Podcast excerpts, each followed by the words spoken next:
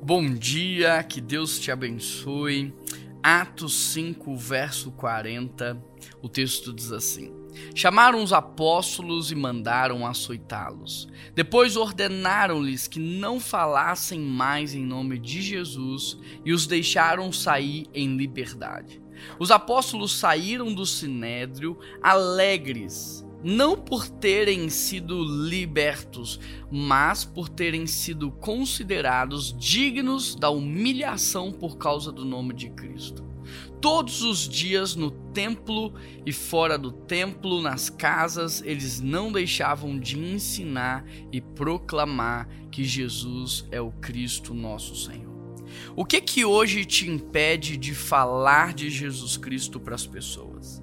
Porque aqui, olha o que o texto diz que aconteceram.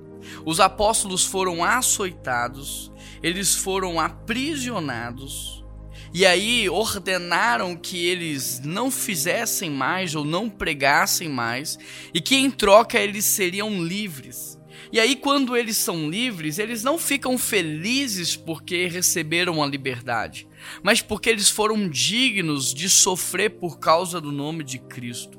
E é muito interessante porque depois de terem saído da prisão, da humilhação, mesmo tendo apanhado, sido açoitados, o texto diz que todos os dias, tanto no templo quanto nas casas, eles continuavam a pregar a mensagem da salvação.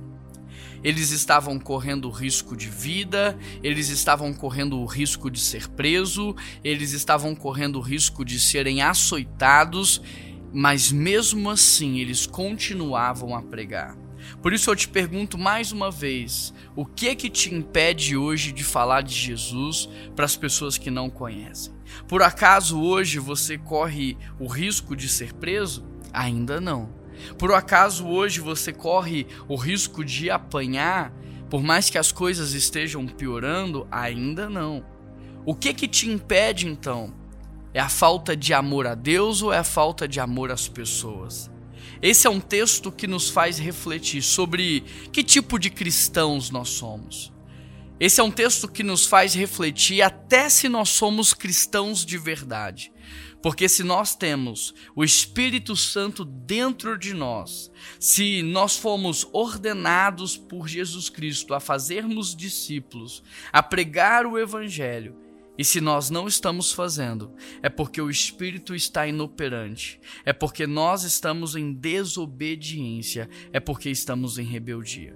Que no dia de hoje você possa refletir sobre o seu amor a Deus, sobre o seu amor ao próximo, sobre o seu amor às pessoas, sobre o tipo de cristão que você é.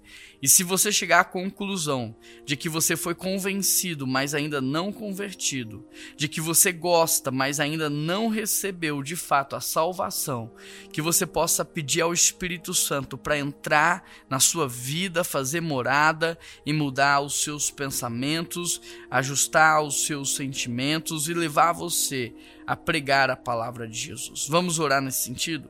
Querido Deus e eterno Pai, nós queremos te louvar, nós queremos te agradecer pela sua bondade, pela sua fidelidade. Nós queremos pedir ao Senhor que nos ajude, Pai, para que sejamos cristãos de verdade, para que possamos pregar o evangelho a tempo e a fora de tempo, para que possamos influenciar e abençoar, agregando valor para que as pessoas de fato recebam o Senhor Jesus como o Senhor e Salvador das suas vidas. Que o nosso maior maior investimento seja na salvação e na eternidade das pessoas. Nos dê um coração igual ao teu, um olhar igual ao teu, um amor igual ao teu, Pai. Em nome de Jesus que nós oramos. Amém. Que Deus te abençoe. Um grande abraço e até amanhã.